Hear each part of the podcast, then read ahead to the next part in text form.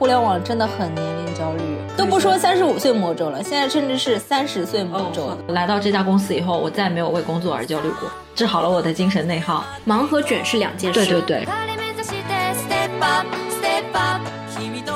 你好呀，欢迎来到宇宙尽头小酒馆，我是蛋黄酱，我是凉凉，这里是小酒馆出逃大厂系列专题，在这个系列里，我们会邀请一些小酒馆的朋友。聊聊他们离开互联网大厂之后的生活与工作。工作不一定要上班，赚钱也不一定在大厂。咱们一起打开视角，看到更多工作体验与搞钱方式上的可能性。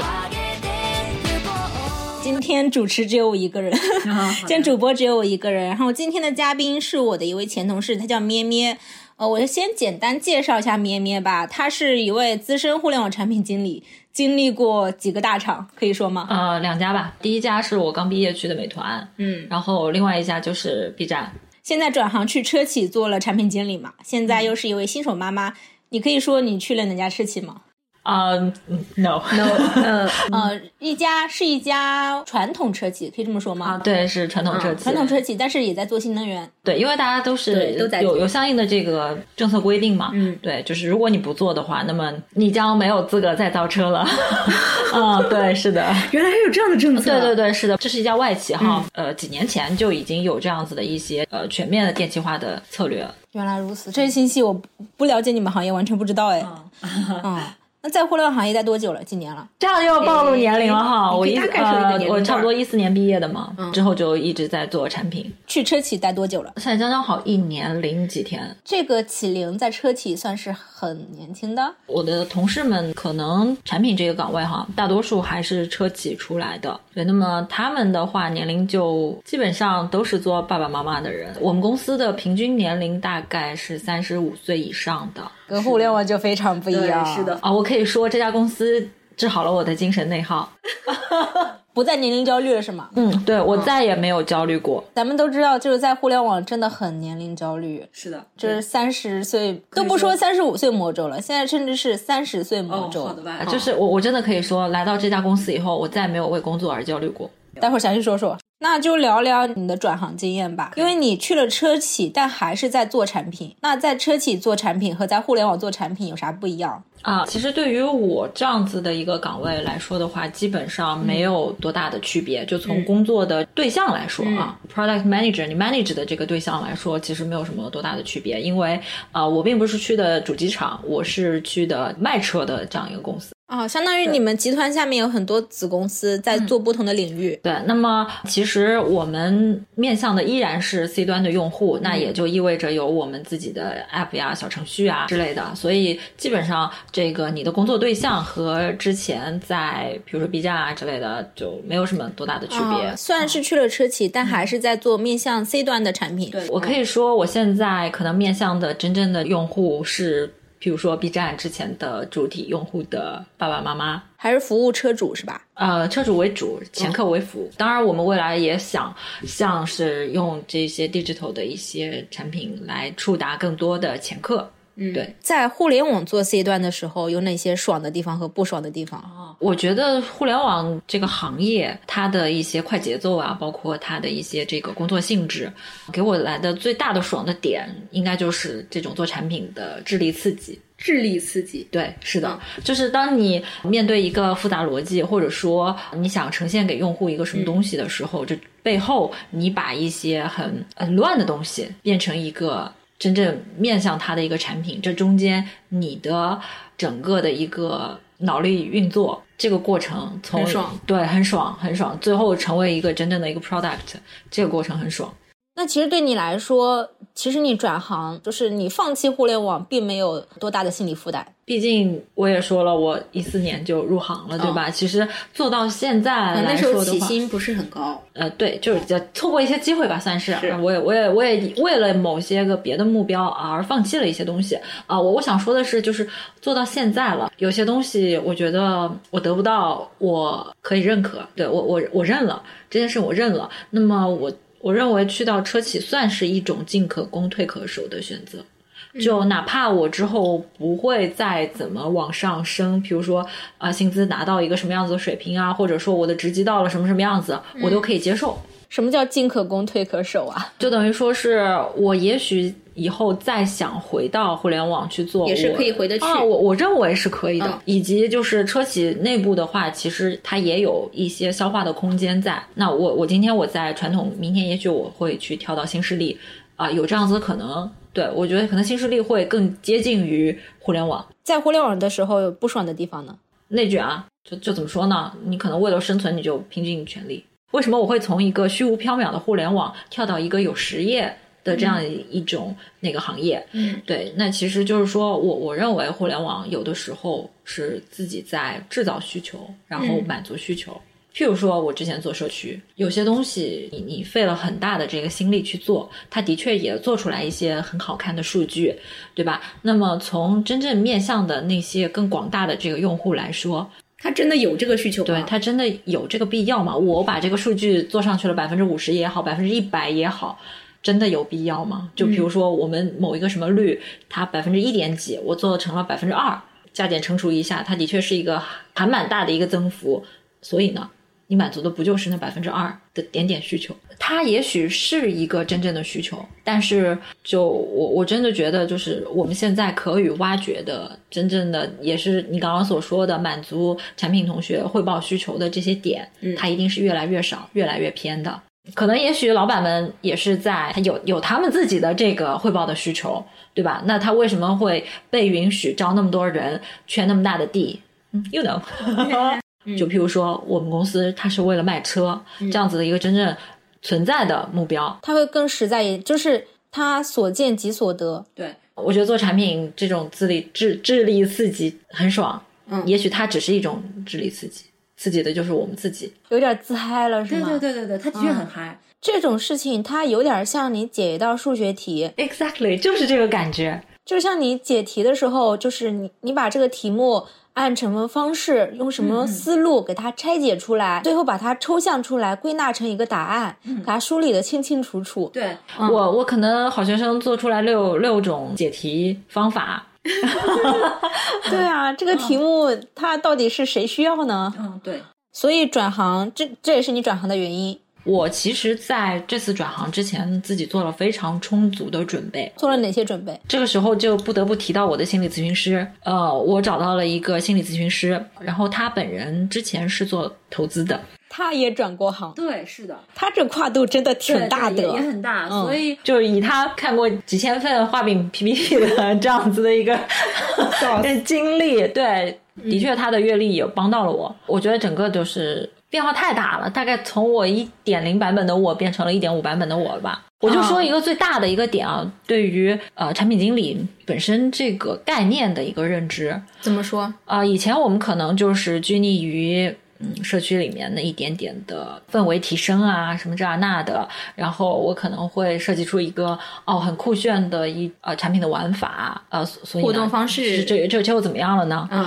那变成了万物皆可成为你 manage 的那个产品。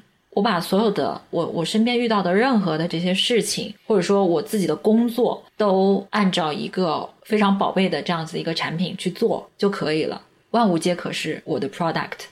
可是这句话好抽象啊，怎么把它落地呢？就比如说，我现在可以用手头的一堆我的数据啊也好，各种各样的材料去做出一个我在 App 里面的一个新的某个功能点也好啊之类的。那么我是不是也可以用其他的一些材料？比如说，我去哪怕是开一家煎饼果子铺，什什么某种店，我提供某一种服务，我创造出了一个新的这种服务的形态。是一个思路，就是万物皆可产品。对，就像你就假使你去做月嫂，你也可以创造一套你新全新的这种工作模式。你可以设计自己的 SOP。嗯，是的，我我会感觉我整个人的精气神就有一个飞升吧。之前可能会喜欢自我 PUA 的，我在我在互联网的时候，我会觉得自己做的这不好那不好。你在互联网的这种自我 PUA 来自哪里呢？环境给你的，还是老板给你的，还是同事给你的？环境吧，如果刚刚三选一的话，应该是环境。就其实自我 PUA 就是自己来自于自己的怀疑。就譬如说，你刚刚说老板那个啥嘛，我有的时候会想啊，老板会怎么样嫌弃我？后来想想看，如果老板真的这么在意我的话，他不会在意到我的。我做的再差，他也不会在意到我的。就或者说，我有的时候会觉得失望，我会觉得自己的实力不至于就是会被老板批评的那种状态。但为什么就是啊，好像人就会走形？我觉得很奇怪。换一个就调整一下或者怎么样的，我再再一次做同样的事情，我相信我可以做得更好。嗯嗯，我觉得我们在互联网工作可能会遇到一些问题，就是你得到的负反馈通常是大于正反馈的。有没有发现？我记得好像哪位同事之前跟我说过，可能就是因为这样子的原因，造成了大家都想要去避免 bad case，而不想去做 good case。那我刚听下来，对你来说，这个跨行跨度和难度并没有特别大，嗯，因为你做的还是面向 C 端的一些东西，对，跟你之前互联网的经验有共通的地方。是的。那因为你之前就在互联网行业嘛，现在相当于去车企做它的偏互联网的部分，那对你来说有降维打击吗？呃，你说的降维打击是谁打击谁？你打击，不好意思，悄咪咪的说，我觉得有点，有一点，对，是的，我只能说是这样子的一个经历，对于我本人来说，可能是我。之前很多年不 lucky 的部分突然变 lucky 了，就是人的幸运大概是一个动态平衡的一个状态吧。就是之前的对，然后就现对现在就现在状态终于起。对对，我一开始会以为我的同事可能都会像我一样是从互联网来的，因为当时猎头也跟我说他们就想要互联网背景的人。嗯，但是实际上进去之后发现，大多数都还是车企背景的。所以你觉得有哪些之前互联网的经验是用到现在车企工作的啊？太多了。就本身你做产品的能力，就我以一个八年级的身份去做一个二年级的工作，嗯，你说是不是很轻松？原来如此。对，这是一方面。在互联网经营这么多年，就是我们这么卷，它也卷出了一些东西来的。卷出了啥？你比别人会吹牛。我们我们可能会有一些 PI planning 的这样子的时候，一个 Q 一次啊或者怎么样的，你就可以把整个故事说的天花乱坠的。就我觉得我之前的这个所带的公司的这背景都不是那种会说黑话的公司哈。我我你不觉得我们 B 站是一个会说会黑 sorry 黑话的这样子一个公司？但现在也会了啊，以前没有那么黑化，但是现在嗯哦，就是我我可我我觉得还好吧，我觉得还好。但真的是你到了车企里头。就就真的，你跟别人吵起来的时候，别人会说你说人话，笑死！就我已经不自觉的变成一个会会说黑话的人了，虽然我们自己不认为这是黑话啊。原来如此。对，那车企也有车企的黑话吧？他们会有你听不懂的黑话吗？那必然是有很多的。那我觉得那不叫黑话，那就是专业术语。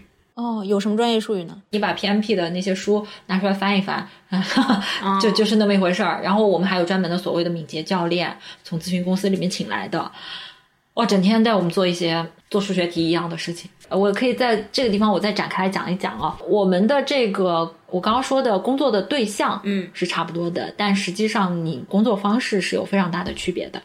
怎么说？你敢相信我现在不需要写 PRD？啊，你做产品不要写 PRD？对。不可能吧？那怎么工作啊？因为我是个产品经理，我其实是来做经理的。你敢相信？哦，这个里头的话呢，就是可能品牌方的一个特色。你想要把一个 app、一个小程序做起来，其实是需要很多很多人的。我可以说，我们这个部门包括产品、包括技术，大概就二三十个人。这么小的团队？对，是的。然后我们负责一个非常大、庞大的小程序和一个正在起步当中的一个 app。那么我们是怎么做到的呢？你们怎么做到的？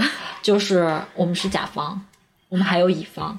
懂了，对，就是你们做不来的、没时间搞的，都外包出去。啊，可以说不是做不来、没时间搞的，是就是这些东西就是外包出去的。写程序的是是外包的，PRD 什么之类的也是外包出去。PRD 的外包，你敢相信吗？就是一开始我是很不习惯的，我会发现就是适应了就好。那你的这个产品经理角色，它更像一个。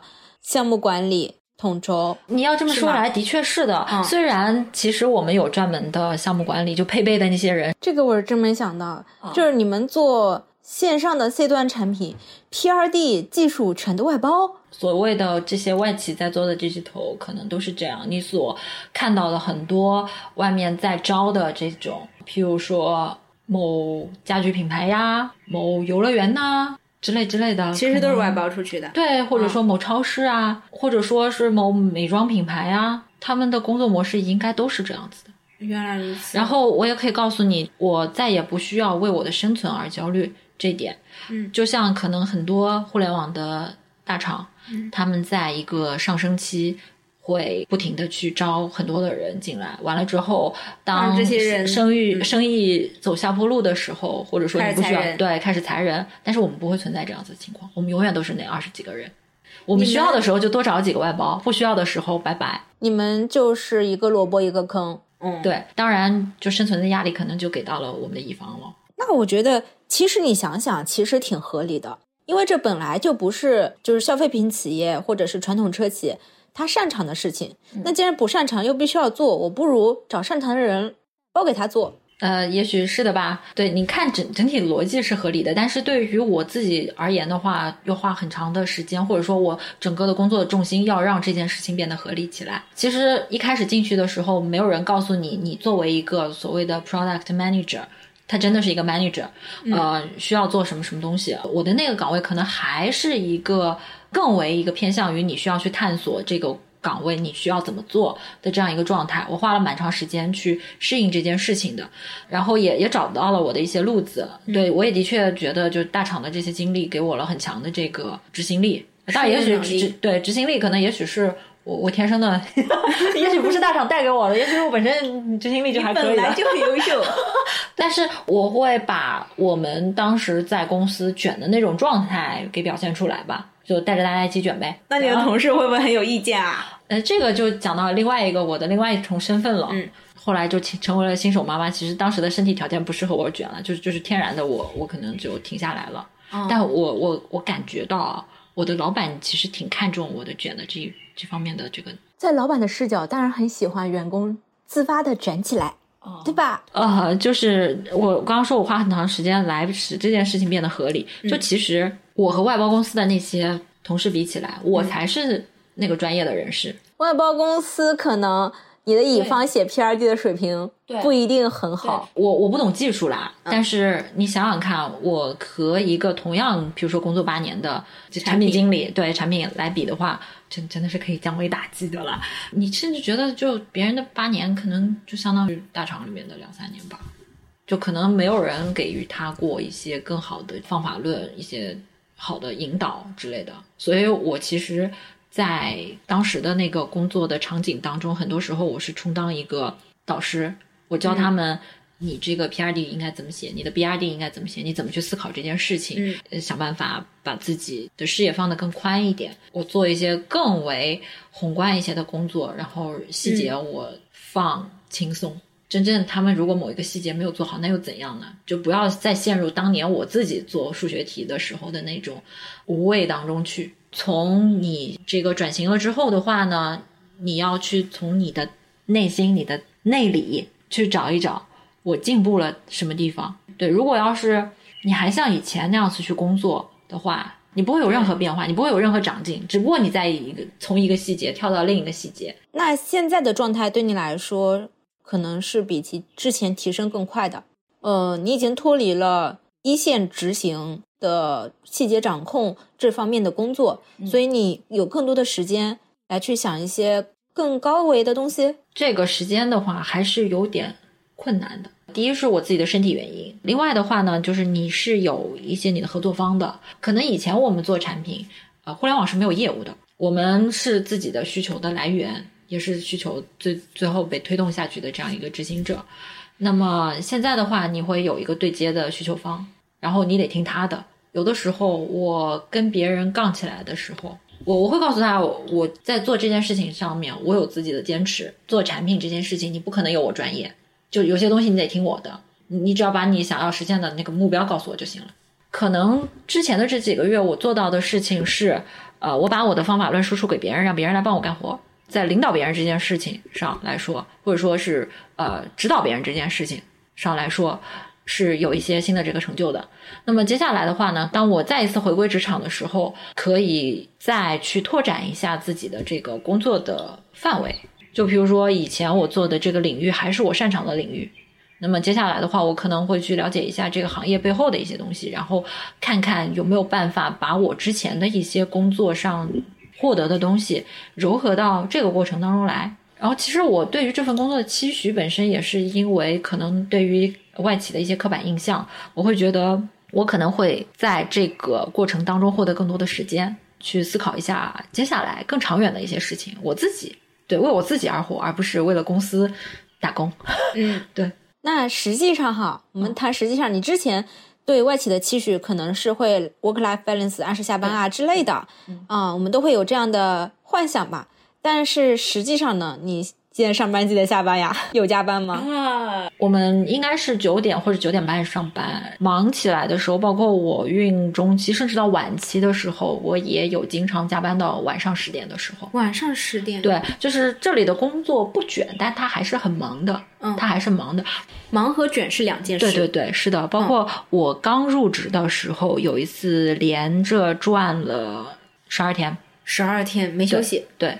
嗯，那忙还是很忙的。包括我们组当时有一个实习生说，我一开始以为外企的人都是拿着咖啡过来上班，完了之后穿的很大概西装革履，的确是西装革履，上班很轻松，然后到点下班。但后来看了你们的状态，我发现，嗯，不是这个样子的，幻想破灭。对，幻想破灭。对，哎，既然都说到这儿了，说一下你们公司的。福利待遇吧 啊，我们加班是有加班工资的，有加班工资，还有晚餐的报销的，晚餐报销，对，就吃啥都可以报吗？十块钱。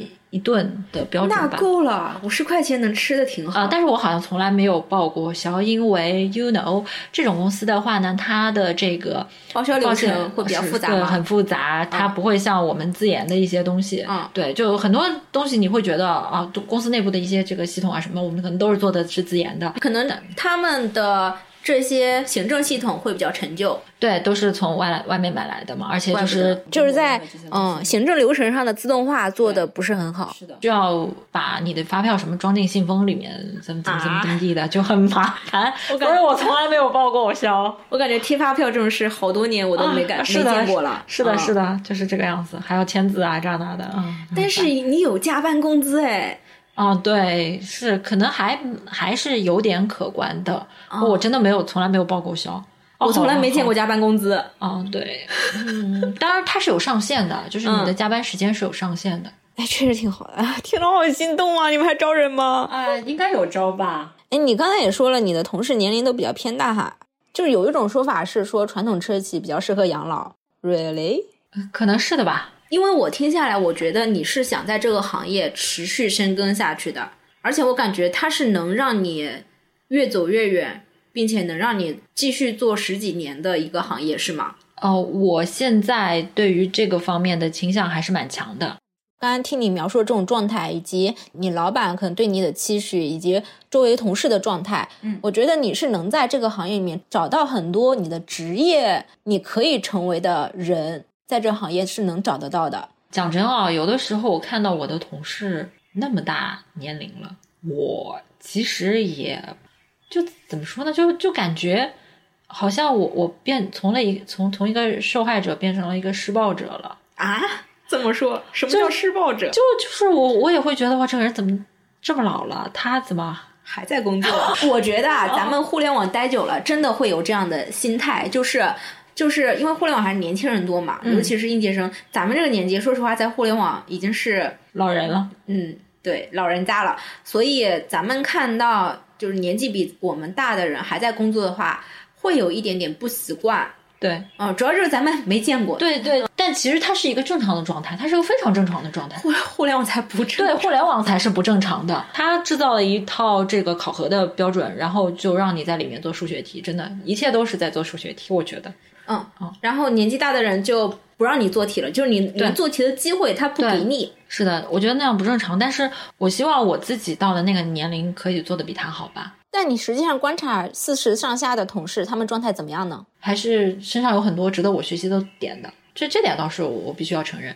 可能这些人来自的之前的行业不会像互联网那样子成长那么快速，但你要知道，南方的大米跟东北的大米口感就是不一样的。它那么长时间，必然有它的精华所在。好，那我听下来，我本来想问车企卷不卷汇报，看来是不卷的。就比如说什么半年考核什么随便考核啊，你有 KPI 吗？没有。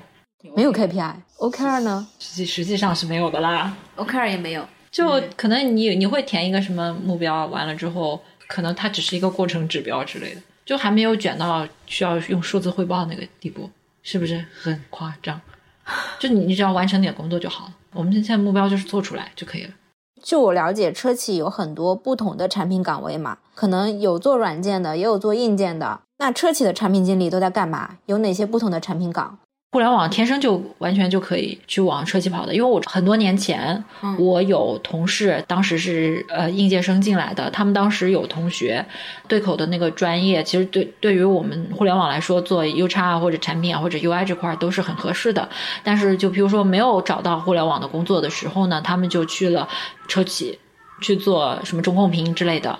对，当时就是这样子一个情形，包括可能今年呃大厂的招人不是很 OK，很多人就已已涌向了比亚迪啊，那其实本身天生就是这这两个就是有一点这个互通的能力在的。然后我我所知道，比如说之前的同事是做这个多屏这块的，往那边去比较，因为比如说 B 站它做视频啊干嘛的，车车上面也会有相应的这个影音系统啊，包括什么智能座舱啊等等这些的这个设计，应该是在这块儿，这个应该是主机厂那块儿比较适合的。岗位，然后我们这边的话呢，像是我们的 app 呀，或者是小程序啊，也是一个五脏俱全的一个东西。你说要社区有社区，要会员有会员，其实你看车企现在也会去做一些这电商这块的东西，它本身会有一些养修的产品需要去卖，还有一些这个周边去占领你的用户心智，这些东西它都要去卖。那么，所以像这一类的产品，它都是可能需要的。也就是说，在互联网。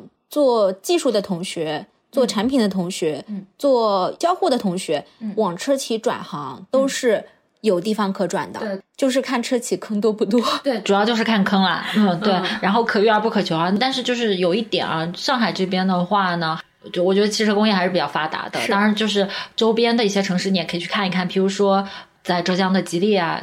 哎，比亚迪是在深圳对吧？对对对，我的一些同事可能是，比如说从未来出来的，觉得他们更接近于互联网的那种工作状态吧。据我观察，互联网的人去新能源还挺多的。的确是的，他们有这样子的一个招聘的要求吧？可能包括我的公司 HR 的老大也跟我们介绍过，说他们在招人的时候是有一些跨行业指标的，就一定要是跨行业的人招进来。对，互联网是他们非常欢迎的一个领域。原来如此，嗯，转行还是有机会的。你有什么转行经验给其他的互联网同学分享吗？大概主要就是明白自己想要什么。在这当中去做一些权衡，瞅准机会。我们现在在互联网可能更多的用的招聘会去看，比如说 Boss 直聘，像包括麦麦，对吧？那么，请你下载一个猎聘。对，就是传统行业可能不一定在那些更活跃，在猎聘上可能是更活跃。包括我，我，我确定我这个猎头就是在猎聘上认识的啊。对，此处没有广告哈，也欢迎猎聘给我们打钱。就是你的眼界要放宽，但是其他的我不知道会不会，其他的一些招聘平台会不会有自己的一个侧重点。对，嗯，我总结下来有这几点吧。第一，你从互联网转行到车企做产品经理，其实转行的这个过程相对来说是比较顺滑的。嗯，因为互联网的产品工作经历跟车企的工作上有比较多的共通之处。嗯，所以还是在转行的过程中，还是要找到，虽然是跨行业，但是这另一个行业之中，一定也有能让你，呃，适配度比较高的坑位。有这样的一个方向的话，你转行的过程也会顺滑一些。第二就是，你虽然在落地过程中有一部分的就是适应期，但是你的适应期是比较短的。然后呢，你在互联网的那种 卷过的经验，也能帮助你在新的行业里面去快速适应。嗯嗯，这个也蛮重要的。就是说，互联网的经验虽然它有很多就大家诟病的地方，但是也带给了我们很多工作上的可以带到其他岗位、其他行业的经验和方法。感谢收听本期小酒馆的播客，评论或者转发分享都是对我们的鼓励。你也可以在爱发电平台为我们发电，请主播和嘉宾们喝杯咖啡，支持我们的播客创作。如果想联系我们，可以关注宇宙尽头小酒馆同名微博公众号、小红书。当然了，你也可以给我们发邮件。邮件地址是小酒馆全拼四二 at foxmail 点 com。你可以在任何地方和我们交流你的听后感。我们下期再见，下期再见。